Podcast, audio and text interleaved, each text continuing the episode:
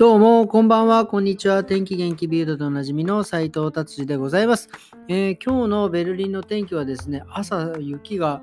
えー、ちらついてですね、本当に寒い感じだったんですが、日中はですね、なんかそんなになんか寒くもなくというような感じで、まあ夜はね、また冷えて帰ってくるときはもう本当手がえー、久々に凍りそうな感じでございました。えー、それでは早速ビルド行ってみたいと思います。えー、ビルド気になる記事ですね。え、ジェフ・ベゾスさん、アマゾンのですね、え、CEO、取締役、まあまあ、の方がですね、え、今おっしゃっているのがですね、今、えー、高価なテレビとか冷蔵庫とかそういったものはね買わない方がいいというふうに言ってますね。それは今がねとても厳しい時期だからということですね。まあ物価も上がってってまあ景気も悪くなりそんな中でねそういう高い買い物はやめた方がいいというふうに、えー、おっしゃって、えー、なんかねいるんですがまあねなんかまあそう言いながらまあねなんかなんて言うんですか彼がまあまあ普通にね、Amazon 大量開講しております。えー、だから難しい。まあアメリカってね、なんかそういう感じですよね。もうドイツではちょっと考えられないですが、ね、なんかあの、なんていうんですか、Amazon だの、Google だの、アメリカ系の会社ですね、まあ、大量にいきなり雇って大量に解雇するっていうことが結構いとも簡単にね、まあ、する。まあ、社会なんでね、それがいいとか悪いとかというよりは、まあなんかね、えー、そういう社会で、えー、そういうトップがですね、そんな高価なものは今買わなくて買っちゃダメだぜって、だから、だから僕は人を解雇するぜみたいなね、なんか不思議な構造構図になってんなっていうふうにちょっと思いました。はい、じゃあ次の記事いってみたいと思います。次はですね、これは本当にこの、あの、ちょっとね、秩序、秩序というか、モラルの問題なんですかね。なんかやっぱりその若者がですね、映画館、今もうね、コロナもなんかだいぶ、こう、下火になりというか、まあ、なんていうんですか、あの、もう、マスクとかしないでね、映画館に行っていいというような状況になっているみたいなので、皆さんね、若者の方たちが映画館に集って行ってるんですが、その、子供たちというか若者たちの秩序がもうひどい。この映像で出ておりますが金曜日の夜のね映画館もう映画が終わった後もうねポップコーンのゴミそれから飲み物のこぼした何ていうんですかもうもうもうとてつもないもう散らかり放題ですよね。これねあのー、これまあこのねこうなんかちょっとねなんだろうね、久々に友達とというか、まあ、週末でテンション上がっちゃってなんかそういうようなことをねする気持ちもわからないでもないんですがこれね考えてもらいたいですよね。こういうふうにポップコーンも物をこぼすわポップコーンはもお菓子はねあの食べたものは散らかすわってこれ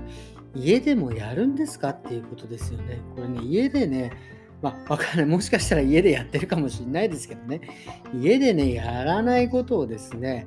この、まあ、ね、これ誰かが掃除してくれるんだろうね。その、そういう人がいるんだから、やる、ね、だからやるみたいなね、そういうことはですね、非常にもうやめてもらいたいですよ。うん。家でやらないことはですね、外でもやっちゃいけないですよ。っていうね、っていうあのお話でございます。とにかくこれはね、ちょっと改めた方、改めた方がこれはどういうふうに対処していくのか分かりませんがですね、とにかく今映画館がとてつもない状況になっているという週末のね、えー、とてつもない状況になっているという記事でございました。はい、じゃあ次行ってみたいと思います。次はですね、えー、今もうね、なんか電気自動車のね、その今、今ね、どこの地域でもですね、もうあの、もうね、2000、あれ？いくらだっけ、2030年からもうね、車は電気自動車にするということになってきているので、至るところでですね、充電の、充電ステーションっていうんですか、充電ができる公共のスペースをね、いろいろ作っていてですね、まあ、それの、まあ、新しいルールができたということですね、ハンブルグ。ハンブルグのお話です。電気自動車のその地域ですね。えー、電気自動車を置ける、えー、駐車場はあの充電しない人は置いちゃダメっていうね。まあ、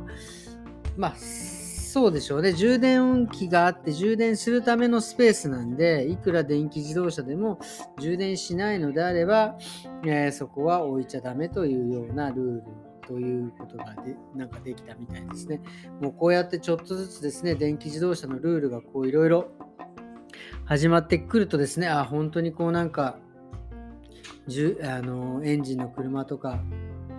悲しいですけどね、ああいうボンっていうのがなくなるのかなと思うとですね、まあちょっとまあ悲しい気もするという毎回ね、この話をするとちょっと切なくなってしまうんで、えー、ちょっと終わりにしたいと思います。はい、じゃあ今日はですね、ビルドこんな感じで終わりにしたいと思います。今日はですね、何をまあお話ししようかなと思ったんですけど、やっぱりね、あの、まあ、毎回ね、言わさせていただいてるんですけど、とにかく仕事が僕はね、もう今はもう、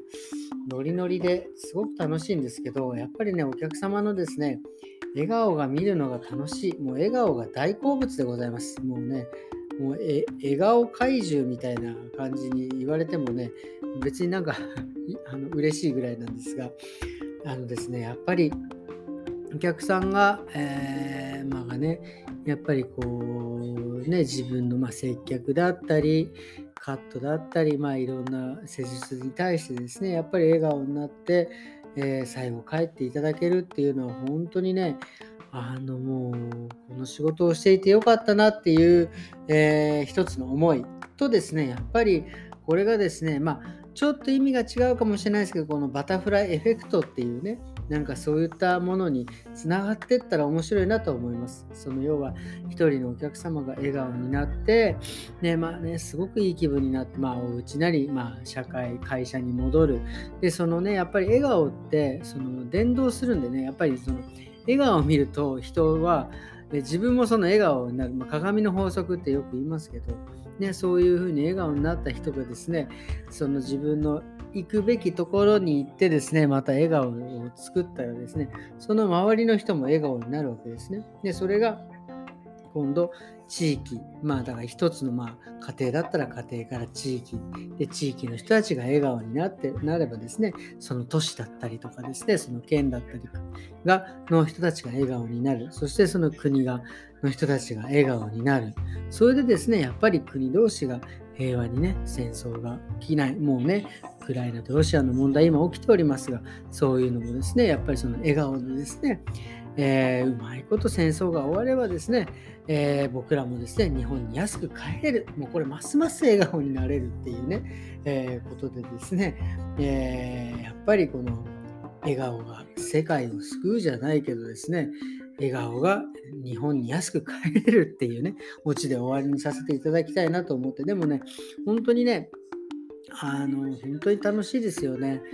あの、こうやって、ね、自分の持っている、まあそのために日々ね、やっぱりいろんなことを考え、いろんなことでトレーニングしたりとかっていうことがですね、えー、て言うんですか、実った時、お客さんの笑顔で返された時は本当に嬉しいですよね。まあもちろんそうじゃない時もですね、昔はいっぱいありましたけど、やっぱりね、だんだんあの、あれですね、いろいろと